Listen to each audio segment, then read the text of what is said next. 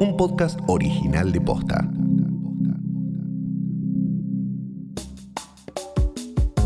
En Argentina, las tomas de tierras son un problema desde hace mucho tiempo.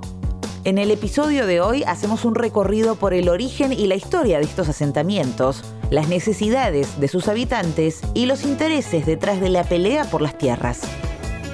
Hoy es miércoles 9 de septiembre. Soy Martina Sotopose y esto pasó posta. Las tomas de tierras no son un suceso nuevo en la República Argentina, y menos que menos en la provincia de Buenos Aires. Sin embargo, desde hace algunos meses recrudecieron y empezaron a estar en la agenda pública. La provincia de Buenos Aires reconoce seis grandes tomas de terrenos con conflictividad social. Son muchas las familias que habitan estas tierras y están judicializadas. Hay dos en La Plata, dos en La Matanza, una en Moreno y otra, la de Guernica, en Presidente Perón. Algunos funcionarios, como el ministro de Seguridad bonaerense, lo definen como un hecho delictivo.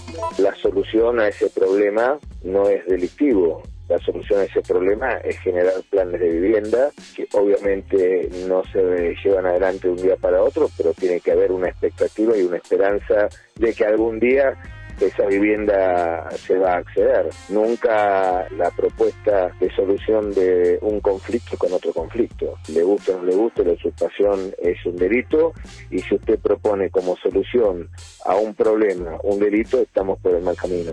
Pero existen otras voces, como la de la ministra de Seguridad Nacional, Sabina Frederick, que asegura que se trata de un conflicto habitacional. Estamos en un momento en el que la presión y la conflictividad se traducen en tomas de tierras en diferentes lugares del país, en el sur en particular y también en Gran Buenos Aires. Ahora, ese no es un tema de seguridad, no es un tema de seguridad, es un tema de un déficit habitacional y una presión por el mercado de tierras que evidentemente hay que paliarla con soluciones que se anticipen ¿no? a los problemas. La realidad, como siempre, es una mezcla de todo lo que se dice. Lucas Dombrowski es licenciado urbanista por la Universidad Nacional de General Sarmiento y trabaja temas relacionados al hábitat informal, sobre todo las tomas de tierras en el borde metropolitano de Buenos Aires. Con él repasamos la historia de las tomas en el territorio bonaerense.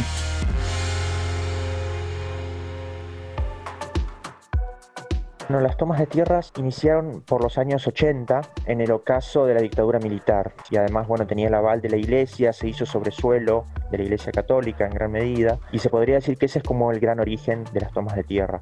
Estas tomas se dieron por tres motivos. Por los desalojos en villas de la ciudad de Buenos Aires, por los desalojos producto de las construcciones de autopistas y por el fin de los loteos baratos que se daban en el borde metropolitano. El loteo popular era un sistema que permitía acceder a terrenos en cuotas. A pesar de tener una infraestructura precaria, este loteo permitió a las clases populares del Gran Buenos Aires acceder a terrenos y construir viviendas con créditos. Estos loteos terminaron a fines de los 70 con la sanción de la Ley 8912, que reglamentó los usos del suelo y las formas de edificación. En gran medida lo que ocurrió es que puso parámetros muy altos para los sectores populares en cuanto a aislación térmica, tipos de ventilación dentro de la vivienda, eh, fachadas y todo ese tipo de cuestiones que debían cumplirse para la construcción de la ciudad de manera formal.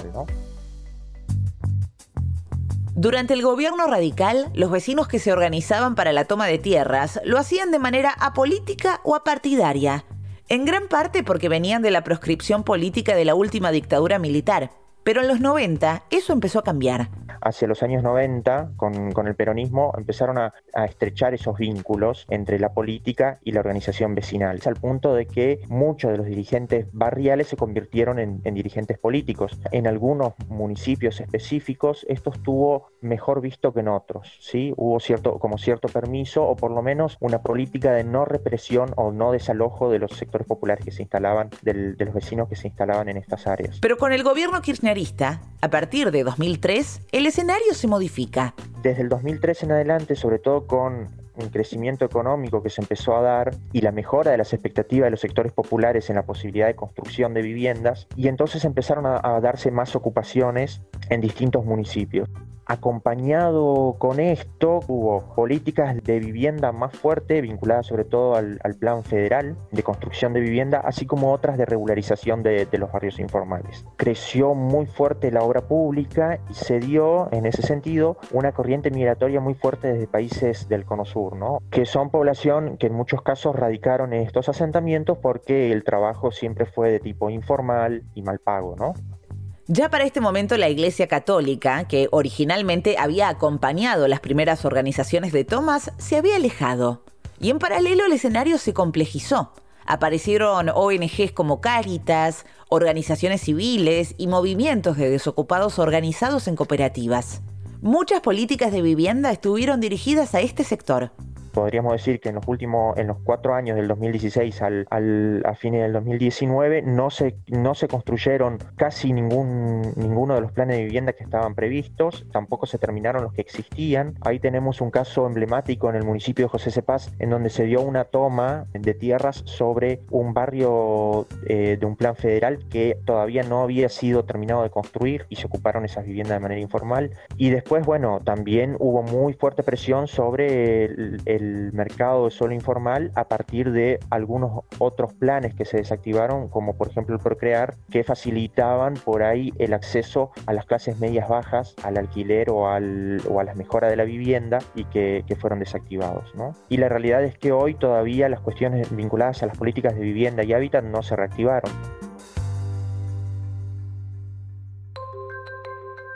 ¿Qué leyes aplican para estos casos? Para empezar, en la provincia de Buenos Aires rige hasta el 30 de septiembre una ley que suspende los desalojos que afecten a una pluralidad de familias. Por otro lado, tenemos la Ley de Acceso Justo al Hábitat, sancionada en 2012 por la provincia de Buenos Aires, que intentó suplir las falencias de la Ley 8912, que había puesto fin a los loteos baratos, pero había dejado la vara muy alta para la construcción de viviendas en los sectores populares.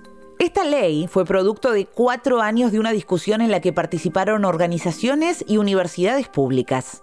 Busca acompañar los procesos de construcción de viviendas de los sectores populares.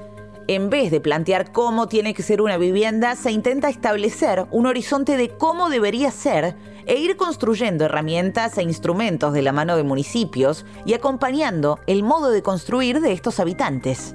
En la Constitución, la pugna se resume entre dos artículos, el 14 bis sobre el derecho a la vivienda digna y el artículo 17 que plantea que la propiedad es inviolable.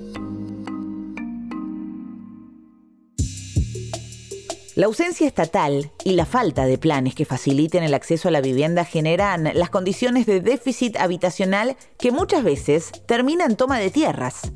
Según el Registro Nacional de Barrios Populares, en el AMBA existen más de mil barrios que albergan a casi 400.000 familias, es decir, un estimativo de un millón y medio de habitantes en condiciones precarias. En este contexto hay grupos que aprovechan estas irregularidades para hacer negocios con las tomas. En los últimos años ha tenido cada vez más fuerza los loteos informales, sobre todo promovidos en gran medida por organizaciones criminales vinculadas al narcotráfico. Lo que han hecho es muchas veces ocupar determinadas áreas, lotear el suelo y luego la población que va y vive, que compra estos lotes a precios relativamente accesibles, se ve realmente como rehenes de, estas organizaciones criminales, ¿no? Lo que ha habido también en gran medida, en algunos casos, es que estas organizaciones criminales muchas veces queman las casas de los vecinos o desalojan a los vecinos y venden casas ya construidas por los vecinos anteriormente, ¿no? También casos de propietarios que promueven las tomas para aumentar el precio de sus terrenos. O también ha ocurrido en algunos casos que los propios propietarios del, suelo deciden lotear su propiedad, pero al no poder habilitarlo de manera formal porque están en un área de zonificación rural, deciden hacerlo a partir de promover una ocupación, vender esos lotes a precios relativamente accesibles y luego exigirle al Estado local que les expropie y generalmente en esa expropiación lo que piden es que se le pague como valor urbano porque lo que ha ocurrido es que ese área se está urbanizando, ¿no? De esta manera, las personas que viven en los asentamientos sufren extorsiones y engaños sin tener nadie que los ampare. Muchas veces un Estado que no garantiza la seguridad de los ciudadanos de entorno al barrio del asentamiento o en el asentamiento. Hay como una cuestión vinculada a o reprimimos la toma o no nos hacemos cargo de lo que ocurre y entonces las fuerzas de seguridad no están garantizando la seguridad de quienes habitan ahí. A lo largo de la historia, aumentaron los desalojos y las represiones. Pero este es un conflicto que nunca va a terminar sin políticas activas y planes de acción para solucionar el problema de fondo y garantizar el cumplimiento de los derechos de todos los ciudadanos. En las tomas de tierra lo que se ve con claridad es esta contraposición, si se quiere, o el conflicto vinculado a el derecho a la propiedad privada y el derecho a la vivienda digna, ¿no? Que si bien nadie quiere que se le ocupe su propiedad o que se viole su derecho a propiedad, la realidad es que el derecho a la vivienda digna también es una de las garantías de la Constitución Nacional, está garantizado en el, en el artículo 14 bis de la Constitución y en ese sentido el Estado debe asegurar las posibilidades de toda la sociedad de acceder a la vivienda digna, ¿no? Y es algo que no está ocurriendo.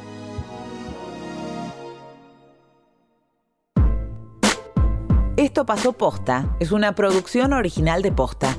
Escúchanos de lunes a viernes al final del día en Spotify, Apple Podcast y en todas las apps de podcast. Si te gustó este episodio, compartilo con alguien a quien creas que le puede interesar. Y si nos escuchas en Apple Podcast, te invitamos a que nos dejes una reseña. Nos suma muchísimo para que más gente descubra este podcast. Búscanos en Instagram y en Twitter. Somos arroba postafm. En la producción estuvieron Galia Moldavsky y Fede Ferreira. Nuestro editor es Leo Fernández. En la dirección general, Luciano Banchero y Diego del Agostino. Soy Martina Sotopose y esto pasó posta.